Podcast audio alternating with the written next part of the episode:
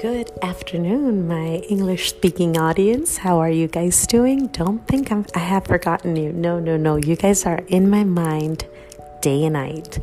And here we are giving thanks to the Lord, for He is good. En los pequeños regalos de Dios. Let's start with one Our Father. Our Father who art in heaven, hallowed be thy name. Thy kingdom come, thy will be done on earth as it is in heaven. Give us this day our daily bread, and forgive us our trespasses as we forgive those who trespass against us. And lead us not into temptation, but deliver us from evil. Amen.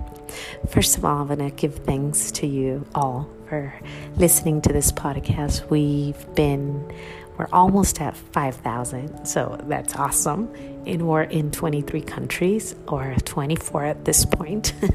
so we are moving along, giving thanks to the Lord, for He is good.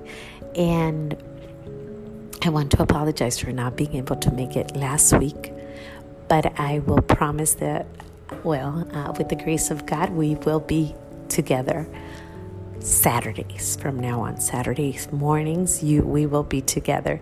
It's been just a little while, a little super wild, I should say, but it's it's good. It's good. Now it's good. Today I want to talk to you and I want to give thanks to the Lord for a little scene that I or a little something that happened in my life about a week and a half ago, and I really want to want to tell you the story because it's a beautiful story, and it's it's it's such a beautiful story that I was able to see the gospel of the Lord right in front of my face, and you will see why.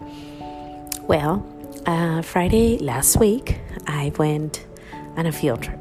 This field trip consists of finding gold. It's called, it's a farm, and you go, it's called the Gold Rush, and you pretend that you are looking for gold.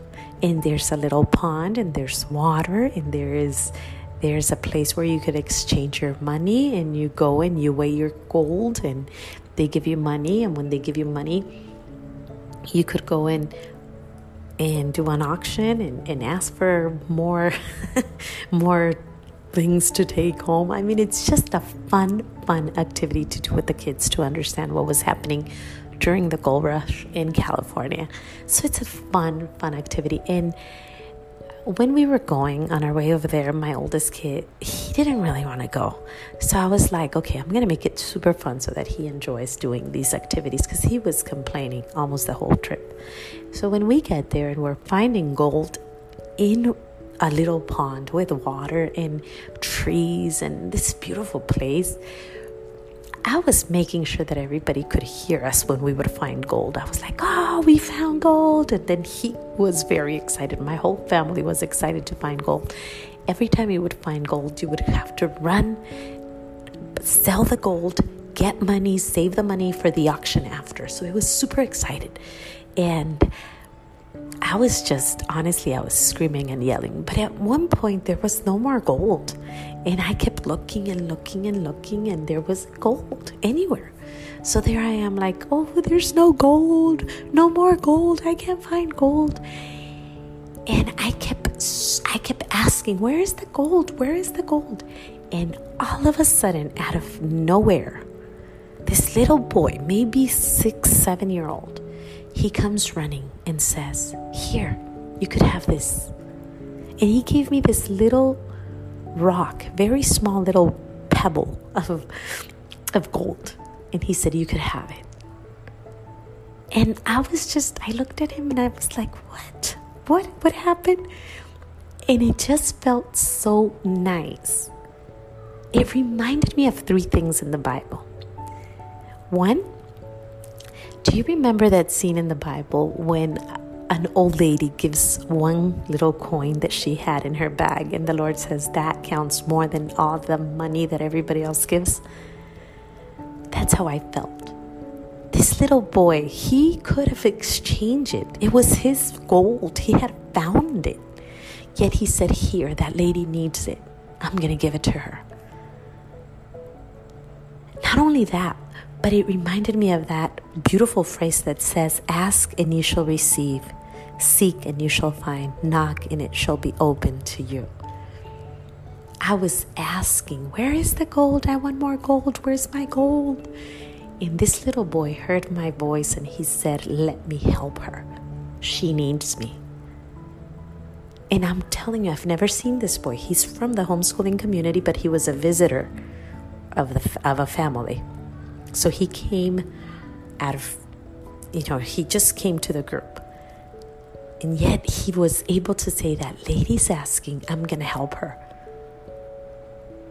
And the third phrase that it reminds me of from the gospel is unless you become like a ch- like like little children, you will not enter the kingdom of heaven. This little boy was a child, a, a little boy with a heart, a golden heart, really. I was looking for gold and I found this beautiful heart. And I was like, Lord, that's what you mean. When, that's exactly what you mean when you say you gotta be like children, like little children. You gotta give it all. Somebody's asking, you gotta give it. Somebody's begging, you gotta do it. And you have to become like a little child and you have to give it all. What an amazing moment. I'm not, I don't know how to explain it. I've been working with kids for almost half of my life, actually, a little bit more than half of my life. I've been surrounded with kids since I was little. I love little kids, they teach you so, so much. It's amazing. And to know that our Lord is asking us to be like them, for me, it's an honor. I wish I had the heart of a child. Especially like this little child, a golden heart. It's it's incredible every time I think of this whole scenario, I'm amazed. I'm amazed to see the gospel of the Lord right in front of me, like there's nothing else. Like that's it. You give it all, like the lady in the gospel. You give because you ask and you shall receive. And last, you're a child of God. You're like a little child. He is actually a little child. But he he was he he just oh, I want to give thanks to the Lord for that little boy, for that little moment, for that wonderful, wonderful scene that I was just like, I went to the mom and I said, He just gave me this little piece of pebble. And I don't think she understood what I was saying. I don't think she understood that I meant your child has a golden heart. And like him, your kid and my kid and all the kids in the world, really, there is hope because there's children. There is hope because there's kids that still have that little beautiful heart that are willing to give it all. And we have to learn to be like them.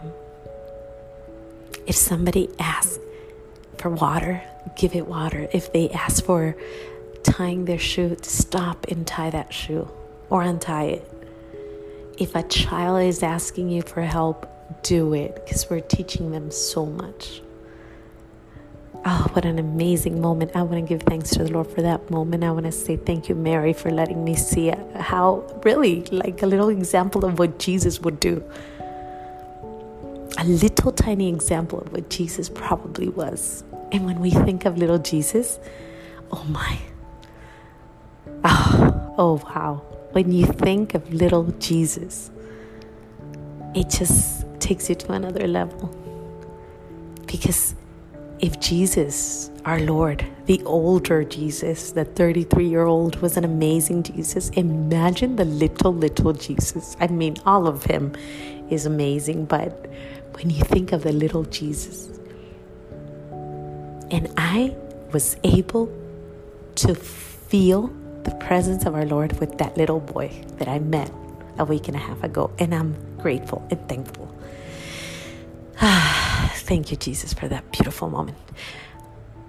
And I will let you go with that.